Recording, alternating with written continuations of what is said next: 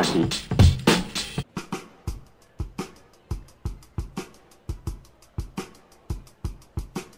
今回は前回の続きからです。またこれが世界国際社会にとって大きな課題になってしまうという恐れもあると思います。なるほどね。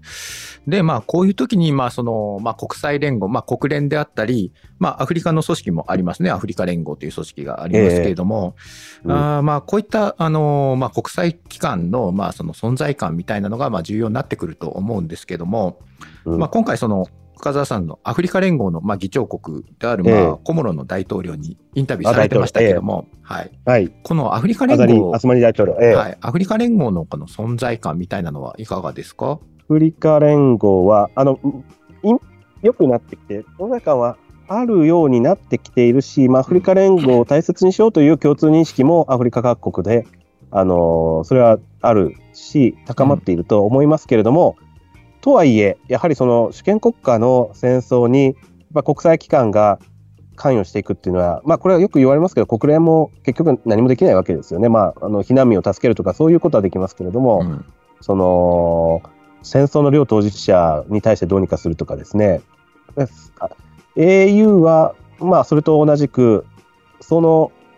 まあ、重要なんだけれども、そういうアクターとしては、まあ、うん、まあ、いろいろやってますけれども、まあ、やれる範囲で一生懸命やってると思いますが、まあ、あの、正義の味方、あの、ホワイトホースに乗ったみたいな、正義の味方みたいなのを期待するのはちょっとなかなか難しいところがあるかなというふうに思いますね。ちなみにこのコモロの大統領のインタビューっていうのは、どうしてまたその大統領にインタビューすることになったんですか？えっと、これ、たまたまコモロに、ちょっと前回、あのある出張先から帰りしに、ちょっと、あのそこがエチオピア航空、そこしか飛んでなかったので、そこにはい。行って、あのそこから南アフリカに帰ってくるということがあって、2日ほどコモロに滞在したときに、ちょっとまあ、ええリスナーの人、コモロってどこだよっていうふうに思ってると思うんですけど、そうですよ 長野県にコモロってあるんですけど、それではない、あのー アフリカにもあるんですね。あの、あれですよね、アフリカ大陸のちょっと東側にある、まあ、小さい島アフですよね。リカ大陸の、あの、アフリカ大陸の地図をご覧になられると、右側にマダガスカルという大きな島が。あって、あの、はい。アイアイとかですかね、あの、さうん。お猿さんが有名なところなんですが、そことのアフリカ大陸の間に、実は、あの、よく見ていただければ、コモロという、まあ、ちっちゃい島があるんですよね。えーはい島があってですね、あのーまあ、あの、もともとフランスの植民地だったんですけど、まあ、保護領ですね、保護国だったんですけれども、うんあの、独立して、えーまあ、アフリカの、えっ、と、今年の2月からアフリカ連合議長として、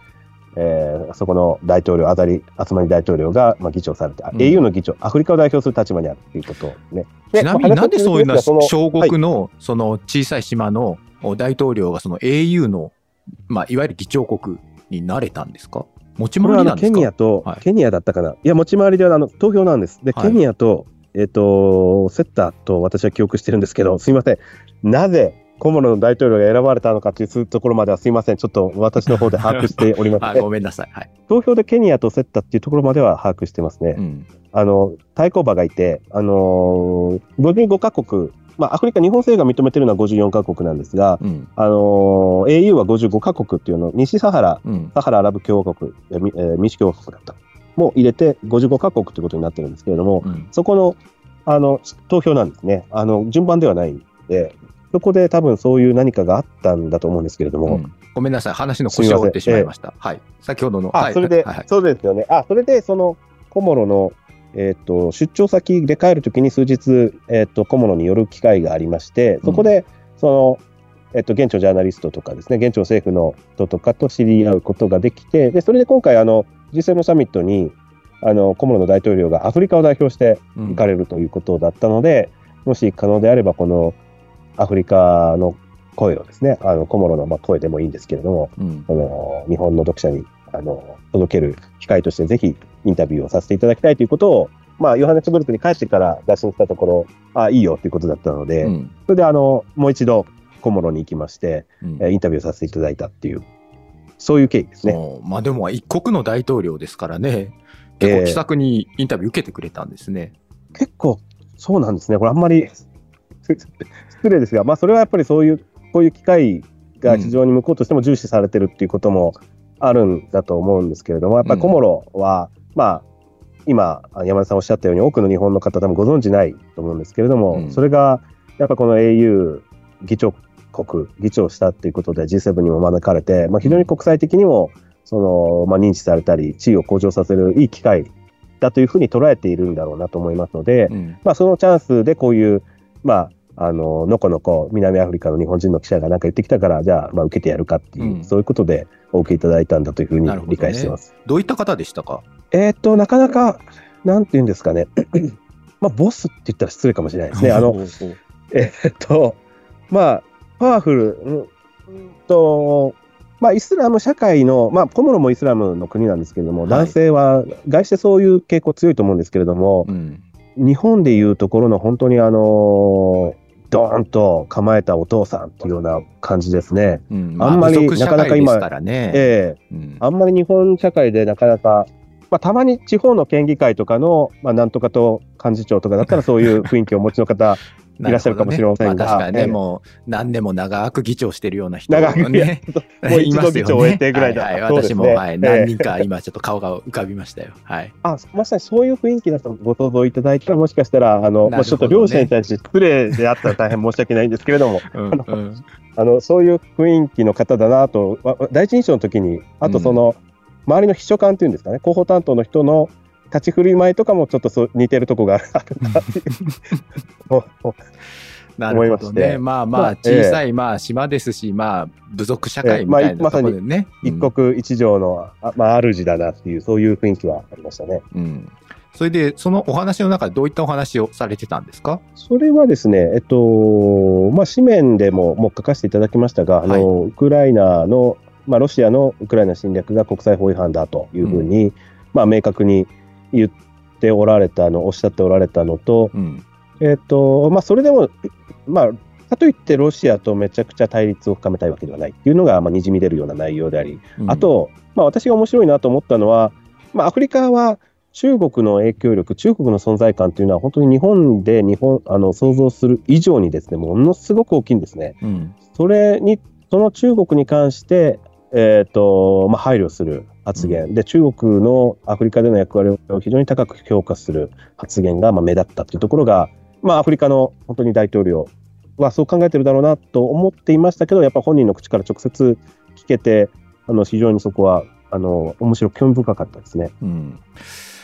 ということは、まあ、その、コモロにも、まあ、中国資本がかなり入ってきてるっていうことなんですか？中国資本、あれは資本かな、あのえっと、公安とかですね、あとうん。国会議事堂、日本でいうところの国会議事堂、えっと、向こうは、なんだったかな、えっと、アンザンプルナショナルですかね、あの、うんランザンプルナショナルという、まあ、国会ですね、国会が、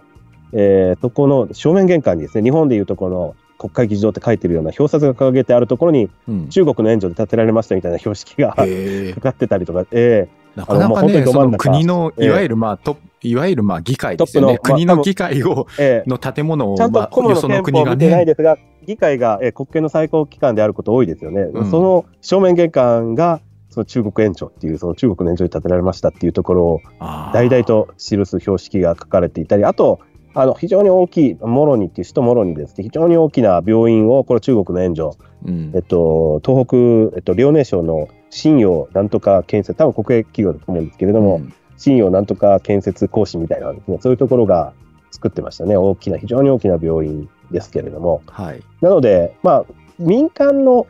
資本がどんどん入ってきてる、まあ、あの、一人親方のおっちゃんで貿易省でやってますって人はいっぱいいるんだと思いますけども、民間の企業の進出が相次ぐというよりはもう政府の後押しを受けた国営企業とかですね、そういう政府系の会社が、えー中国政府の、まあ、インフラ支援とかの政策に沿ってやってるっていう、そういう印象を受けました。なるほどね。まあ、そしたら、まあ、気を使った発言っていうか、もう中国に足向けて寝られないような状況ですよね。うん、そうでしょうね。まあ、そうでしょうねって言ったら失礼ですけど、まあ、うんそうだろうなと私は想像してましたけれども、まあ、やはり、まあ、そうだろう、そうだろうなというなる。ほどね。で、まあ、先ほどウクライナのその言及もあったということですけれども、では、お膝元はいのそのスーダンに対する発言みたいなのはなかったんですか、あの、スーダンにもですね、これ発言があったんですけど、これは私も非常にこれ興味深いなと思ったんですが、うんあの、これ中国を褒める理由の一つとして、中国はアフリカに全く干渉しないんだと。内政には全く干渉しないと。ただいいパートナーであり続けるだけだと。うん。で、一方、アメリカとかヨーロッパとかは、我々、その関係を非常に重視しているけども、まあ、コモロっていうのは、あの、新米欧国家なんですね、アフリカの中では。うん。で、環境を非常に重視しているけれども、そういうアフリカにしばしば干渉してくると。でこれはスーダンでもそうだろうみたいな言い方でですね、あのーまあ、先ほど申し上げたアメリカの仲裁の努力っていうのを、場合によっては干渉と捉えられるっていうこともあるっていうことを示してるんだと思いますけれども、うん。外部勢力がいろいろ自分の国益のために干渉してくるから、なかなかうまくいくものもうまくいかないんだっていうようなですね、そういう発言がありましたね。なるほどね。じゃあまあその、まあ中国はまあ金は出すけども、まあ口は出さないと。まあアメリカは金も口もと出していう、まあ、イメージ、まあ、これは、えーこれはまあ中国の、まあ、プロパガンダまではいきませんけど、中国はよくそういうことを言ってて、じゃあ実際そうなのかというところは大いに疑問の余地あるんですけれども、うん。その中国っていうのは、えー、と例えばジンバブエの今、与党ザヌ PF ですけれども、ザヌ PF がゲリラ、まあ、昔2つにザヌ PF 分かれてたんですけど、うん。分かれてたゲリラの時代にですね、あのローデシアって白人政権があったんですけども、そこで、まあ、武器援助、非常に武器援助をしてですね、あのー今のジンバブエが、ザヌ PF が統治するのを非常に助けたっていう歴史があって、これは見方によっては内政干渉なんじゃないかなっていうふうに思いますし、まあ、各地の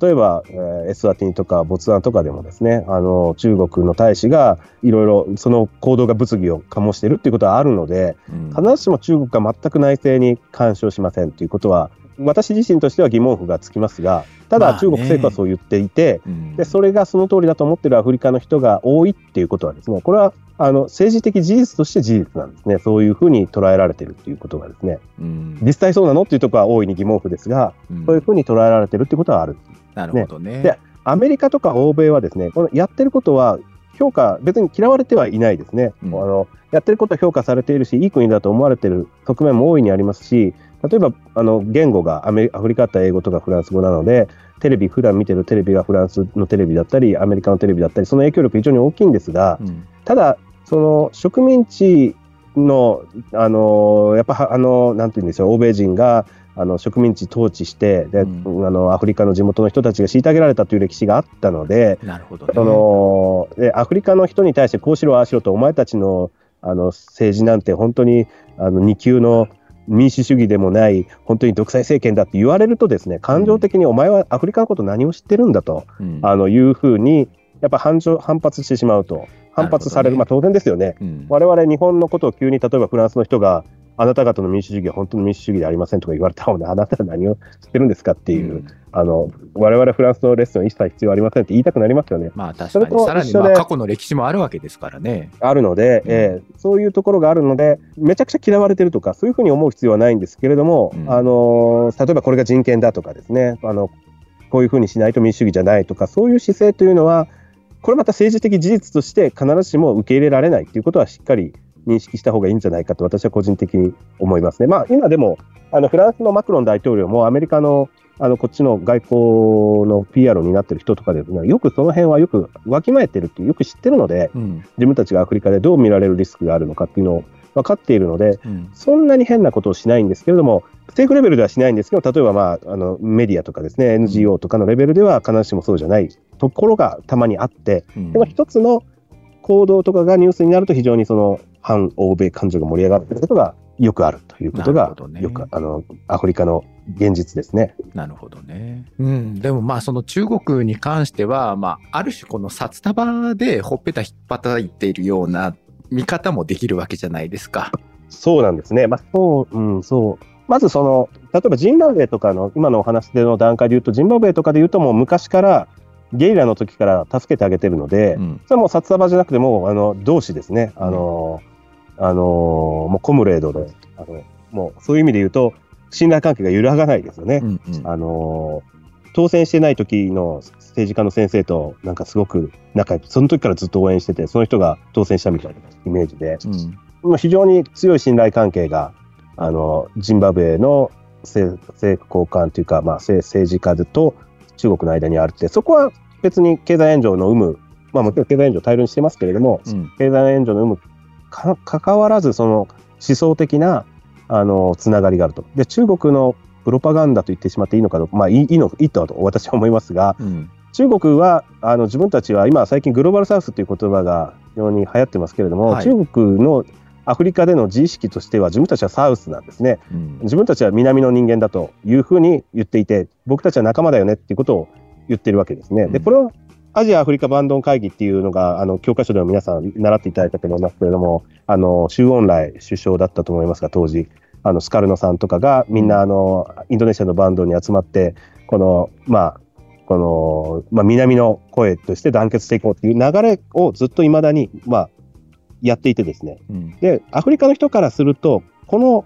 アジア・アフリカバンドン会議に始まるこの植民地解放の動きっていうのは正義として捉えられてるんですね。うんだから中国というのは正義の側にいた人たちなんだというふうな見方がみんなじゃないですよ。ただそういう見方があるっていうのはちゃんと僕は私はあの理解しておいた方がいいのいいねいいだろうなという。うんで単にそじゃあまあ要のするにチームのまあリーダー、うんお兄さん的立場っていうことそうななんんですすでかねね。。なんかなん昔は南南協力南に南と南の協力という言い方で、あまあ、うん中国がまだまだ、あの今のようなあんなもう強大な先進国のような中国じゃない時代からですね我々が小さい頃のイメージのあの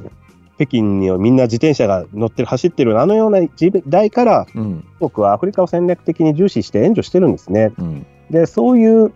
やっぱりそのでそれ援助するときに単に、まあ、今はあのインフラ援助とか結構その中国の国益とかですけど結構昔やっぱり特に毛沢東の時代とかってのはうん。理念先行の国の側面もあったので、うん。その理念部分が結構いまだにアフリカの特に左派と呼ばれる、まあ解放勢力と呼ばれる政権の間でですね非常に親和性があって、うん。まあ、中国というとその、まあ、正義の、まあまあ、これはみんながそう思ってるわけじゃないですけれどもそういう例えばジンバブエとかうん南アフリカとかですねそういう解放勢力が政権を担っている国の政府あのとか政治家とかの間にはそういう見方があるっていうのは事実ですね。なるほどね。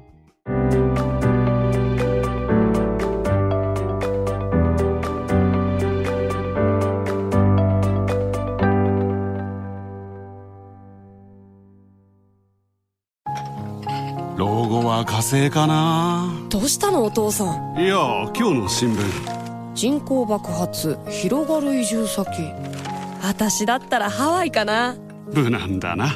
新聞がある。話題がある。お試し読売新聞。ネットで簡単。まずは無料で。なるほどね。じゃあまあそういう意味で、まあその南アフリカ、まあ左派勢力が強いっていう話を以前、前回の、あの、ポッドキャストでも伺いましたけども、まあそういうところがこう根っこの部分にあるんですね。そうですね。まさにそこが、あの、まあ、彼らの見方、世界の見方で見れば、そういうふうに見えるっていうふうに、うん。まあ、なるんですけど、まあ、それが妥当か、本当にそうなのかっていうところは、大いに議論の余地があると私も思いますけれども、うん。少なくとも彼らはそう見てる。んですね、なるほどね。それで、まあちょっと話戻りますけども、このスーダンの、おまあ、この戦闘ですけれども、えーまあ直近のニュースではですね、そのまあ難民が、えーまあ80万人ぐらいの難民が出るんではないかというニュースもありますけども、今後、あーどういうふうな、まあ、その経過をたどっていくのか、あー深澤さん、どのように、まあ、取材の中で見ていますか？まあ、戦闘がどうなるかがに尽きるんですけれども、うんまあ、戦闘が仮に今、今日この瞬間に終わったとしても、まあ、ハルツームの首都がかなり破壊されてしまいましたし、うん。経済的に復興するのに少し時間がかかるので、うん必ずしもそのすぐ、まあ、あのその難民がすぐ戻るってことはないでしょうし、特に今、ひどいって言われてるのはダルフールで、またダルフールっていうのは本当にその、このダルフール紛争、2000年代のダルフールからずっとその緊張した状態が続いているところに、再びこの新たに新たなスパイスが、うんなん。て言うんですかね、あの発火してしまって、うん。またあのバタバタ爆竹のようにあちこちで音がしているっていうような状況になってしまっていて、うん。これを消化するのはなかなかちょっと大変で時間がかかるだろうなというふうに思いますので、うん。うんなか残念ですけど難民はそんなすぐにこの問題が解決することは難しいだろうなというふうに思っています。ちなみにこの、まあ、国際社会で、うん。あごめんなさい。特にチャドチャドに大量にダルフールから逃げていってるんですけれども、うんまあ、本当にお金がないようでして、当然、まあ、WFP とか、このユニセフとかあの、うん。UN UNHCR とか、そういう予算を当然想定してないので、まあ、国際社会がある程度助けていかないといけないんだろうなと思いますけれども、うん。まあ、どういうふうに、その、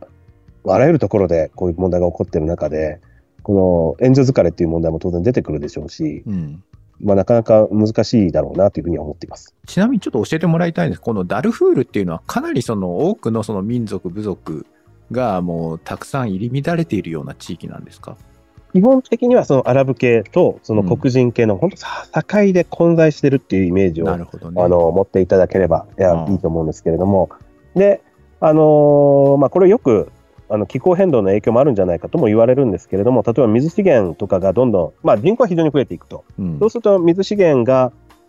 あの限られている中で人口が増えていくと、その水資源誰がも持つんだということで、やっぱり民族とかに分かれてその取り合いということになっちゃうわけですね。うん。で、その時に、やはりその、俺らアラブ系、あ俺らあのアフリカ系、黒人系だっていうところで、そういう民族衝突とか集団虐殺とか、そういうのをいまだに起きやすいうん。ところでああるっていうことが言えると思います。うんその、まあ、au の話、じゃあ、まあ、ちょっと戻りますけども、そもそも、はその au って組織は、まあ、何を理理念に、理想に掲げて、あの、成り立ってる組織なんですか？とアフリカはですね、まあ、あのーまずアフリカの国って、まあ、地図見ていただいたら、どこも地図がまっすぐ引かれていて、うん。あの、非常に不自然ですよね。あの、あそうですね。まあ、これね、学校では植民地支配の、まあ、いわゆるまあ弊害みたいなね。うんまさにその通りで、あのーまあ、に日本とか東アジアで例えてみるとですね、例えば九州と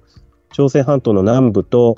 上海あたりが、なんかフランス領、うん。ジャパン、あフランス領東アジアで、で、それ以外の日本がイギリス領、えっ、と、それ以外と、例えばカラフトとかカムチャツカあたりがイギリス領、えー東アジアっていうふうに統治されていてですね、うん。で、その植民地がそのまま独立するわけですね。で、これが植民地がそのまま独立するんですけれども、そうすると、なんでその九州と例えば山口県の下関ってこれ民族的に一緒っていうか、もうそこじゃないですか。うんでも別の国ってことになってしまうわけですね。民族的にも、その植民地化される前の民族の世界でも同じ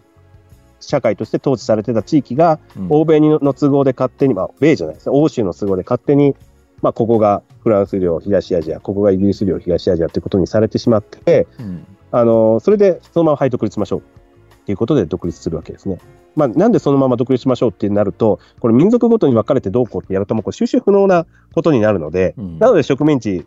として独立しましょう。なので、あのよくアジアとアフリカのあの植民地からの独立の違いで面白いのは、例えばベトナムとかフランスに植民地化されましたけど、これ多分保護国とかだったと思うんですが、ベトナムっていう国がもともとここにあったわけですね、あの植民地化される前から。うんあので、独立あ、植民地統治されて、それで、まあ、ホーチミンさんに率いられて独立する。で、またベトナムに戻るわけですけど、うんアフリカの場合は、例えばナイジェリアとかだったらベナン王国とかがあってですね、うんあと、えっ、と、あの、えっ、と、奴隷貿易で有名だった、ちょっとベナンの、すみません、名前はダホメ王国ですね。うんダホメ王国とかがあって、それが全く無視された形で国境線を引かれて、で、はい、独立しましょう。先ほど申し上げたようなイギリス領、あの、東アジア、フランス領、東アジアということで独立することになって、うんそうすると非常に統治困難難しいですよね。国内にいろんな民族を抱えて、うん何のれ歴史的連続性がない人たちが一緒に住んでる。そうなるときに、そもそもこの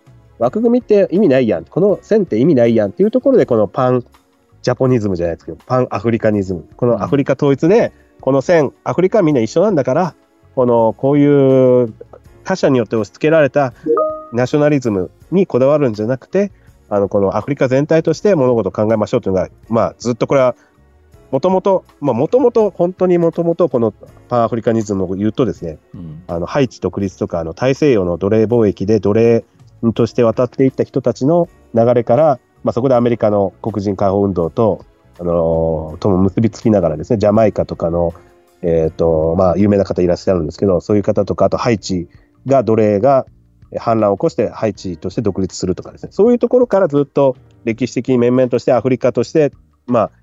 あ、アフリカが一つとして団結すすべきだっていう、そういう考え方があってですね。でそれが、えっ、と、植民地主義、えっ、と、アフリカが独立するときに、まあ、あのーアフリカの政治的統合、経済的統合を進めていこうということで、この OAU っていうものが、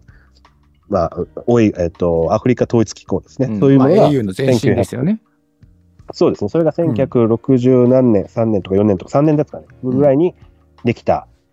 のが始まりだったと。で、アフリカの都市っていう多くのアフリカの国々が独立したのは1960年なので、本当に直後からこの、この人工的に与えられた枠組みじゃなくてアフリカ統一というところを目指してアフリカの国々でまとまってアフリカの問題はアフリカが解決していきましょうという、そういう、まあ、流れができているということなんですね。なるほどね。これめ、めちゃくちゃマニアックな話をちょっとついでに加えさせていただくと、はい。このアフリカ統一をどういうふうにやっていくかというところで、あの、アフリカ統一機構ができる前に2つのグループがありまして、うん。これはあの、えっと、えっと、カザブランカブロック、あグループと言われる、あの、かなり左派な、うん。もう政治的統合も含めて一気にアフリカ統統合しようよっていう、かなり、まあ、ラディカルな人たち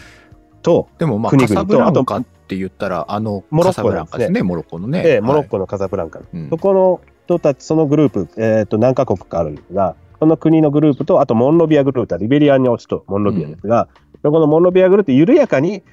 いきなりそんな政治統合まで無理なんだから、緩やかにちょっと協力できるところ協力していきましょうよっていう、この2派があったんですね、まずアフリカが独立したときに。で、この、えっとカサブランカブロックっていうところは、あのー昔でいうとこのエジプトのナセル大統領とかですね、うん。あのーガーナのウクルマ大統領、初代大統領ウクルマさんとか、ギニアのセクトゥーレさんとかっていう、その、まあ、いわゆるアフリカのあの欧米に対して、あのすごくあの物い物をよく言ううん。声の大きい、まあ、場合に見方によっては非常にかっこいい左派のあの過激なあの政治家に率いられていることが多くて、でどっちかというと、そのモンロビアグループっていうのはナイジェリアとか、より穏健な政治家っていうところがあって、この分断線っていうのはですね、うん。実はなんやかんや、まあもちろん今、ギニアとかはち全くそうではない場合もあるんですけれども、なんやかんや今のその国の、まあ、今回の例えばロシア・ウクライナ侵略をめぐるこの国連決議の投票とかですけどでもですね、あのその分断線というのは、何ら少しそういうあの跡が見えるというところが、すごく面白い。ところかなと思いまして、うんまあ、ただ、エジプトはあのサダト大統領になってから全く違う世界に行きましたし、あのガーナも今、あのもう本当にあのアメリカとせアフリカで一番仲いいぐらいの親米国で、うん。必ずしもそのウクルマ大統領とか、あのまあ、エジプトのナセル大統領のそのままの国あの国の方針でやってるわけではないんですけれども、あの国の最初のスタートした時の理念っていうのは、やっぱりどこの国でも大事にされていることが多いので、うん。あのーまあ、例えばギニアの首都コナクリっていうところに行くとですね、そのギニアのセクトゥーレ大統領という人が、あの、フランスに対して、あの、まあ、フランスは最初、まあ、今でもそうなんですけど、あの、フランスはアフリカの国々に対してお互い連携しながらやりましょうよって、かなり穏健な独立をさせたんですけど、ギニアは、いや、こんなフランスとの関係は一切切って完全に独立すると。で、その時のスローガンは、えっと、奴隷の中の豊かさより、奴隷状態の中の豊かさより、自由の中の貧困を選ぶっていう、そういう標語ですね。有名な演説をしてへてーあるんですけども、その演説をした場所が、それが8月25日だったので、うん。8月25日記念館みたいな、うん。あってですね、そういう 演説がデカデカと、その当時、フランス、シャルル・ド・ゴール大統領に対して、うんあのセクトゥーレ大統領がこの見栄を切って、我々はあの奴隷の中の貧困よりあ豊かさより自由の中の貧困を選ぶんだって言ったところが非常に大事に掲げられていて、これ、ギニア人、セクトゥーレ、その後、独裁者になってですね、うん。非常にあの、まあ、問題をもう起こしたんですけれども、やっぱその精神がギニア人の若者の中でも非常に今生きていて、自分のあのフランスとかにその媚びを売って生きるんじゃなくて、俺たち自分たちの自負心としてですね、プライドを持ってる人多くてですね、うんまあ、そういうところで未だに影響を与えているっていうところが、まあ、非常にマニアックですけど面白いところですね。なるほどね。でもこの植民地時代のその歴史っていうのは、まあこう東アジアもそうですけれども、まあやっぱり根深いところは根深いなっていうのと、あとその、まあうん au の中にも派閥みたいなのがあって、なんかまあ自民党の派閥みたいだなっていう風な感じもしましたけれども。ええまあいろんな考え方があって、まあそのアフリカはやっぱり、まあ今、あの、あちこちいい、あの、経済成長してると言われてるところがありあるしありますし、うん。まあ私はアフリカにいてですね、こうやっぱり人口減少でなかなか難しい日本なんかより、アフリカの方がやっぱりこの躍動しているし、うんあの、将来があるんじゃないかと思うこともあ、思うこともありますけれども、ただ、うまくいってない部分もやっぱりいっぱいありますよね。で、うんやっぱアフリカ人自身がなんでうまくいってないんだっていうのをやっぱり当然、あの、日々問うていて、そこから出てくる答え、こうしたらいいんじゃないかとか、こうすべきなんじゃないかっていう議論は一緒に聞いていて面白いし、我々日本人が参考にできる、学ぶべきものが多いなっていうふうに、個人的にすごく感じています。なるほどね。でもその経済成長っていうまあ強い光でね、その影の部分をこう隠してるわけじゃないですか、ある種。うんうんううんん、でもそういうのってうんまあ長い目で見ていくとやっぱこの歪みは出てくるし、経済成長が鈍化しましたってなったら、またそこが政情不安になり、クーデターになりっていうののまあ繰り返しになるんではないかなっていうのもあるんですよね。うん、そうおっしゃる通りですね。うんその通りだと思います。でもまあ、うん。ね、そういう中で、まあ、その中国の影響力、まあ、ロシアの影響力もあるんだろうし、まあね、うん。アメリカ、欧米のね、影響力もこう、ね、当然、そのお金にビジネスになる場所ですか、もうアフリカっていうのはね、もうん。うラストフロンティアって言われてるぐらいなので、まあ、世界各国のですね、その、まあ、いわゆる、まあ、大きな国がですね、アフリカ目指してやってくるんでしょうけども、うんまあ、その中で、まあ、アフリカでね、ねまあ、住んでいる、まあ、地元のね、人たちが、まあ、どれだけ幸せになれるかっていうのは、まあ、なかなかこう難しいよなって、要するに、まあね、資本、富が外に、外にこう逃げていくんではなくてね、そのアフリカの人たちが、まあ、豊かになっていくにはどうしたらいいのかなっていうのがね、うん。まあ、なかなかまあ、難しいだろうなっていう思いはありますよね。うん。まあ、人口が増えてうんい。くので、まあ、そのそれをいわゆる人口ボーナスっていうあの経済成長につなげられたらいいんですけど、うん。つなげられなかった場合、もう本当に大混乱しか待っていないので、うん。あのーまあ、つなげていけるだろうなっていう国が見えてきている一方で、うん。この国は大丈夫かなっていう国も残念ながらある程度あります。うんああのありますよね。それがアフリカが、うん、アフリカが今後注目して面白いところですし、まあ、あとちょっとすみません、ちょっとなんかあのまとめみたいで恐縮なんですが、あのアフリカの人口がですね、今、このままいくと、あと2050年には地球の人口の4分の1とかって言われているんですけれども、うん。まあ、その後もですね、アフリカはインドが人口減少の局面に入った時も、アフリカはただ伸び続けるというふうに見られていて、うん。あ本当にアフリカの人口が、まあ、今もうすでにヨーロッパを上回っていますけれども、アジアやあのヨーロッパをどんどんどんどんあの追い越していくということもあり得ると思うんですが、うん。これは人、まあ、書かれた歴史の人類の歴史の中で、これ前例のないことで、うんユーラアフリカの人口がユーラシアを上回るということは今までなかったわけですね。で、アフリカはずっとどちらかというと、まあ、例えば感染症とか、そういう自然が非常に難しいとか、そういうところがあって、なかなか人口伸びなかったんですけれども、こんなにアフリカ、世界がアフリカ人が多い世界になるっていうのは人類が経験したことがないので、うん歴史がないので、これは予測が立てられないですよね。うん。そこがすごくアフリカ特派員としていて、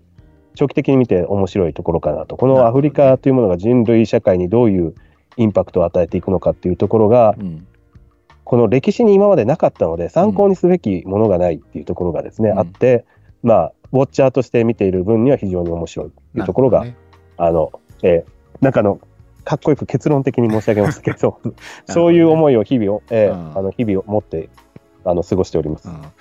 あと、最後に1点だけちょっと伺いたいんですけども、その日本の役割ですよ。まあ、このスーダンに対しての日本の役割、そしてアフリカ全体に対しての日本の役割、どういった役割が今日本に求められていると思いますか？あの日本は、これも前回のポッドキャストの時も申し上げましたけど、うんアフリカ都市化している中で、その都市住民の、その例えばあの都市の人々の中でですね、日本のポップカルチャーっていうのは、我々が想像している以上に受け入れられてますし、うん。例えば日本のウイスキーって言っても、めちゃくちゃ今、ヨハネスブルクで人気あるんですね。あの響きとかって、あのちょっとおしゃれな、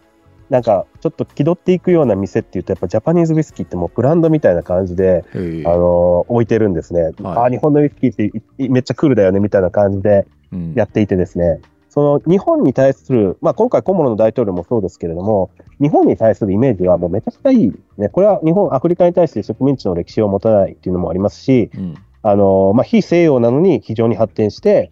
その欧米と同じようなあの役回りをやってるっていうところが純粋にすごいなっていうところもあるでしょうし、あのポップカルチャーとか、やっぱり独特で面白いっていうのもいっぱいあるので、日本の役割っていうのは、日本人がアフリカ思っている以上に僕はあるんじゃないかっていうふうに思ってます。うんで、まあ、ただですね、その、例えば経済力とか、その企業のその進出とかを見ると、まあ、まだまだやっぱアフリカは日本企業、必ずしもそんなに出ていってるわけではないですし、うんその、日本の日々の、例えばフランスの新聞とか見たら、アフリカのあの記事って必ず載ってますけれども、うんあの日本の、まあ、これは私の努力不足というところもあるんですけれども、日本のなかなか日々の皆さんの暮らしの中でアフリカがどこまで近いかというと、必ずしもそんな近くないとまあころも。あると思うんですね。うんええで、まあ、そそこは本当に、あの日本の役割っていうのが今後そこは伸びる余地があるっていうことが、まあ、なんていうんですかね、その政府としてこういうあの支援をしてあげるっていう、そういう上から目線でアフリカに、あのアフリカのかわいそうな人たちのためにこうするとか、もうそういう時代ではないので、むしろ先ほど申し上げたように、日本の方がちょっと課題が抱えてて大変なんじゃないかと、アフリカにいる私から見てても思うぐらいなので、うん。ここは日本を助けてもらうじゃないですけど、やっぱりアフリカに日本のためにあの、まあ、付き合っていくって、アフリカで、それはやっぱりアフリカはそういう対等な関係を日本と繰り返し求めていますし、まあ、あらゆるティカットとかの会議とかでもパートナーということが強調されていますし、あのーまあ、アフリカというとなんか大変なことがいっぱい起こる国ですけれども、まあ非常に可能性を秘めていて、あのーまあ、絶対無視できない、先ほど申し上げたように、人口がもうほとんど半分な、まあ、半分まではいかなくとも、何分の1はアフリカ人になるということになるななるので、まあ、絶対に無視できない大陸ですので、やっぱり国際社会で主要国としての地位にあり続けるためには、このアフリカっていうものをしっかり日本として、あのーまあ、支援するっていう、繰り返しますけど、そういうのじゃなくて、あのまあ、関わっていく、うんパートナーとしていくっていうことが、まあ、大事なんじゃないかなと思います。で、あの、スーダンの話は、日本として何ができるかっていうのは、ちょっと私の、まあ、あの、短期的にはいろんな、例えば資金拠出とかでできることもしかしたらあるかもしれませんが、もっとよりアフリカに対して日本がどう付き合っていくかっていうことに関しては、まあ、アフリカは、あの、まあ、本当に申し上げたように日本のイメージがいいし、うん日本ができること多いですよね。で、また逆に、例えばアメリカのために、アメリカとかフランスだったらできないってことがあるわけですね。その、そういう植民地の歴史を抱えていて、こういう、こういうことしたらこういう反発を絶対食らってしまうからこういうことできないとかですね。うんだから逆にそういう G7 今回結束を確認しましたけれども、多国間の、えっ、と、その協力の場としてですね、日本が代わりにこういうことをやってあげるとか、フランスやイギリスやアメリカのためにこういうことをやってあげるとか、まあ、例えば、えーまあ、それ以外の国々もアフリカに出てききていますので、そういう、そういう連携のあり方としても、アフリカの舞台は面白いんじゃないかというふうに思ってます。なるほどね。すいません。ありがとうございました。長々と。ありがとうございました。はい今今回もすみませんはい、でした。ありがとうございます。えー本日のゲストは、えーアフリカ、えーヨハネスブルク支局の深澤良二記者でした。ありがとうございました。ありがとうございました。はい。読売新聞ポッドキャスト、新聞記者ここだけの話。この番組では、リスナーの方からのお便りをいつでも大募集しています。お便りは概要欄にあるメッセージフォームのリンクからお寄せください。ツイッターでも、ハッシュタグ記者ここばなをつけて番組の感想をつぶやいてください。今回も最後までお聞きいただきありがとうございました。次回の配信でもお会いできたら嬉しいです。お相手は読売新聞の山根でした。